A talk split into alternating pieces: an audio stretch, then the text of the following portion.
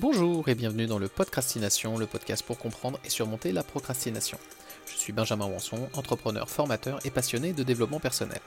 Chaque semaine, je vous partage des outils simples et pragmatiques permettant de vous motiver et surmonter votre procrastination. Ces épisodes sont dans un format court pour vous permettre d'appliquer rapidement les concepts et les outils proposés. L'objectif n'est pas la connaissance, mais bien l'action. Vous retrouverez les notes de cet épisode ainsi que le cahier d'exercice à télécharger sur les différentes plateformes de podcast. Alors, dans ce 21e épisode, on va parler de l'importance de se poser des bonnes questions, nous permettant de prendre du recul, d'analyser une situation et même parfois de mieux nous comprendre. Cet épisode, en fait, sera le début d'une série consacrée à l'auto-coaching, et dont le premier épisode parlera des questions que l'on se pose. Et justement, pourquoi se poser des questions? En fait, les questions sont souvent le point de départ d'un travail d'introspection personnelle et de développement personnel. Ces dernières nous poussent à réfléchir, à explorer des choses en nous, à faire un état des lieux par exemple, afin de trouver des réponses ou du moins des pistes de réflexion.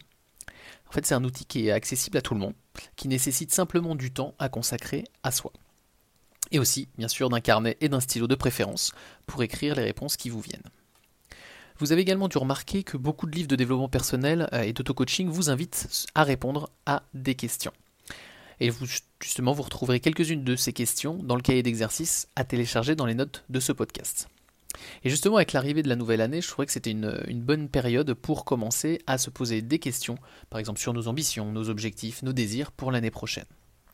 Donc je vous invite vivement à faire les, répondre aux questions proposées dans le cahier d'exercice. Il y a même une pratique euh, qui s'intitule la questiologie, qui est l'art de poser des bonnes questions et en fait qui peut être euh, utile pour comprendre comment poser et se poser des bonnes questions. Donc faites une conférence TEDx que je, dont je vous mettrai le lien euh, dans les notes de, cet épisode. Également, en aparté, euh, lorsque vous commencez à vous poser un certain nombre de questions, je vous recommande également, si possible, de vous entourer d'une personne qui va vous amener à vous poser ce genre de questions. Alors que ce soit un coach, un mentor ou une personne de confiance, peu importe. Puisque par expérience, euh, effectivement, cette personne extérieure va vous inviter, ou en tout cas si, elle le fait, à explorer des choses en vous que soit vous ne voyez pas, ou alors que vous n'avez tout simplement pas conscience. Donc ça c'est un travail que soit vous pouvez le faire par vous-même, mais le fait d'avoir une personne extérieure vous va vous amener à réfléchir de manière différente. évidemment tout dépend de vos objectifs et de vos besoins. C'était un, message que je, voulais, que je voulais vous faire passer par expérience d'avoir fait les deux. Effectivement les deux sont vraiment complémentaires. Alors quelle est l'influence des questions sur la procrastination? Alors, comme évoqué précédemment, les questions vous permettent de réfléchir, rechercher des pistes de solutions, de prendre du recul, etc. Et en fait, ce sont des questions que l'on n'a pas forcément l'habitude de se poser comme ça spontanément. Et surtout aussi, c'est du temps que nous ne prenons pas euh, et que nous n'avons pas l'habitude de nous accorder. Donc ce temps en fait que vous consacrez, même si c'est 5 à 10 minutes, euh, c'est vraiment un temps qui est important et c'est ce que j'appelle moi du temps de qualité par expérience, le fait de s'accorder du temps à chercher des solutions ou des réponses euh, bah, aura notamment tendance à nous motiver. C'est du temps qu'on va consacrer pour nous, donc ça va nous, euh, nous donner envie de trouver peut-être des pistes de réflexion sur ces questions.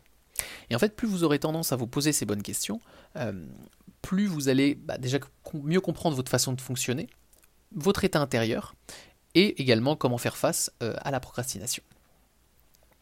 Vous pouvez également euh, utiliser une liste de questions à vous poser lorsque vous faites face à un, projet difficile euh, ou justement quand l'envie de procrastiner peut survenir.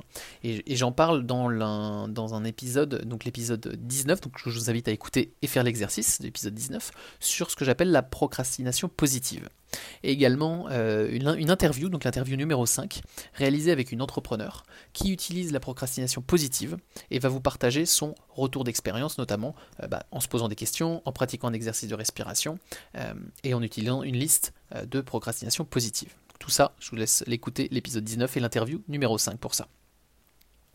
Alors concrètement, comment je change avec ce podcast? Alors comme dit précédemment, je vous recommande de consacrer 5 euh, à 10 minutes à l'issue de, l'écoute de ce podcast pour répondre aux questions proposées dans le cahier d'exercice. Dites-vous en fait pour... Euh, de manière très simple, que c'est juste un sondage que vous, allez répondre euh, et qui ne, vous, prendra pas plus de 10 minutes. Même si ça paraît peu, ben, c'est toujours quelques minutes que vous aurez consacrées pour vous. Donc effectivement, voilà, ces questions que vous allez vous poser, ça ne marchera pas forcément du premier coup, et c'est tant mieux.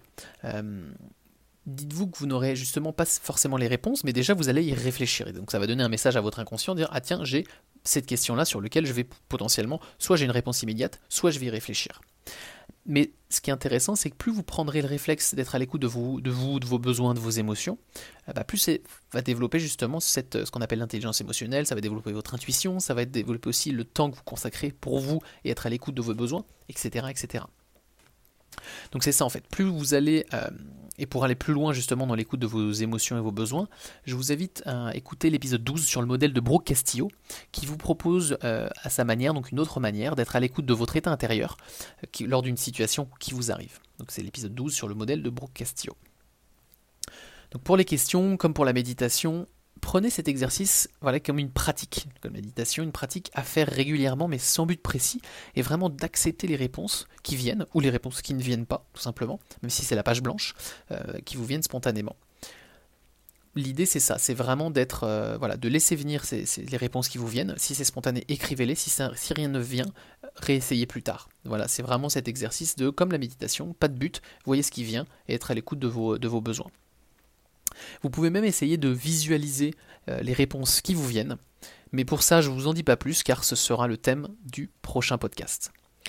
Dans tous les cas, je vous dis à la semaine prochaine pour un nouvel épisode. En attendant, prenez soin de vous, profitez de votre temps libre pour vous créer du temps de qualité et notamment en vous posant des bonnes questions. À la semaine prochaine. Bye bye.